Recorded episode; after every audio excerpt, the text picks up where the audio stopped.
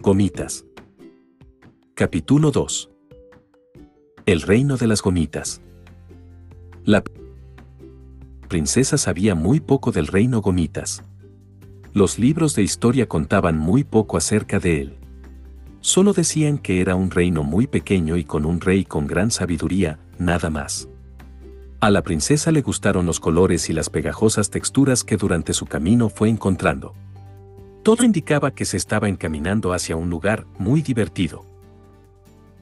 A lo lejos, logró ver a su rey, el rey Gomita, sentado en un simpático trono de gomita color verde. El monarca parecía ser sencillo, amable y respetuoso por la forma en la que la saludó y le dio la bienvenida. Bienvenida al reino más pegajoso del mundo. Le dijo el rey Gomita alzando sus brazos. La princesa le agradeció tan cálida bienvenida. Muchas gracias, rey. Soy la PRI. Rosita, casi le había revelado su nombre real. Pero se detuvo rápidamente y cambió su nombre. Bueno, no le estaba mintiendo, ya que así le decía su mamá cuando era muy pequeñita. Bienvenida a mi hermosa casa. Le respondió con júbilo. El rey Gomita estaba emocionado. ¿Cómo no? Recibir a un visitante siempre es una fiesta, le dijo el rey. Y eso no era todo, sino que Santi era la primera persona que pisaba el reino en más de tres siglos. Así se lo dijo el rey con una sonrisa de mejilla a mejilla. Rosita le preguntó, ¿no se siente triste por no recibir visitantes a menudo? Alegremente, el rey le contestó que lo importante era el presente, que hoy se sentía feliz por tener una nueva visitante a quien presumirle su reino. Es verdad que el pasado puede ponernos tristes por diferentes motivos, pero no debemos dejar que opaque la felicidad de nuestro presente. Mi reino siempre les dará la bienvenida a todos, agregó el rey bailando de felicidad. ¿Gustas una gomita de fresa? Estas son mis favoritas. Le ofreció el rey.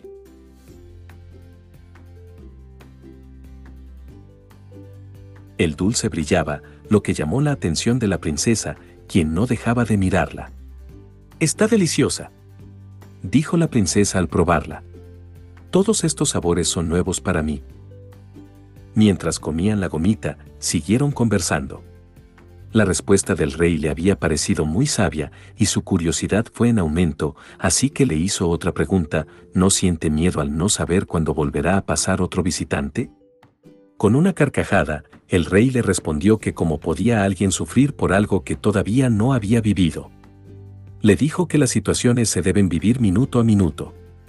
También le dijo que él pensaba que somos los arquitectos de nuestro propio destino, que no podemos querer subir a un tercer escalón cuando apenas estamos en el primero, todo requiere su tiempo y dedicación.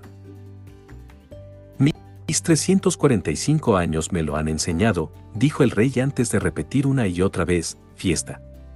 Fiesta. El rey le contó que el reino tenía más de mil siglos y que sus orígenes eran desconocidos. Esta es la historia que me contaba mi padre cuando era pequeño. Ellos viven con mis tremendos hermanos en aquella montaña que está allá a lo lejos y que es la más grande del mundo, le dijo a la princesa señalándola con el dedo. Impresionada, Rosita la contempló y se quedó embelesada con los detalles de la casa que se encontraba en la cima. El rey le preguntó acerca de ella. Le interesaba saber dónde vivía y cuál era el propósito de su viaje. Pero la princesa prefirió evadir las preguntas, así que solo le respondió, yo también tengo mucho que presumir. En el lugar del que yo vengo, tenemos enormes caminos empedrados de cacahuate, nubes de algodón de todos los colores y montañas de caramelo tan altas que tocan el cielo. Es hermoso. La emoción se notaba en Rosita. Hablar de su hogar la ponía alegre. Pero el golpe de recordar su realidad fue tan fuerte que la puso triste. De inmediato, el rey la notó reflejada en su carita y le preguntó, ¿qué pasa? Tu cara cambió. Nada. Solo que a veces me gustaría que las personas cercanas a mí supieran lo que realmente quiero, que me preguntaran quién soy o qué me gusta, respondió Rosita bajando la cabeza y entrelazando sus dedos. El rey, con toda su experiencia, le dijo que hasta las piezas del universo que se pueden unir a la perfección pueden provocar fricción cuando se juntan. Sucede lo mismo con nuestros seres queridos. Nos quieren. Eso nunca lo dudes. Solo es necesario dialogar con ellos. Hay que intentarlo una y otra vez. Nunca prefieras la guerra cuando la comunicación pueda resolver el problema. Las palabras del rey Gomita la hicieron reflexionar. La princesa pensó en su padre y en las ganas de regresar a casa. Quería arreglar las cosas con él, pero antes de volver tenía que descubrirse, algo que iba en contra de su deseo de recorrer el mundo, de conocer más y más y de visitar todos los reinos si le era posible. Sobre todo, necesitaba saber qué decirle cuando lo tuviera frente a frente.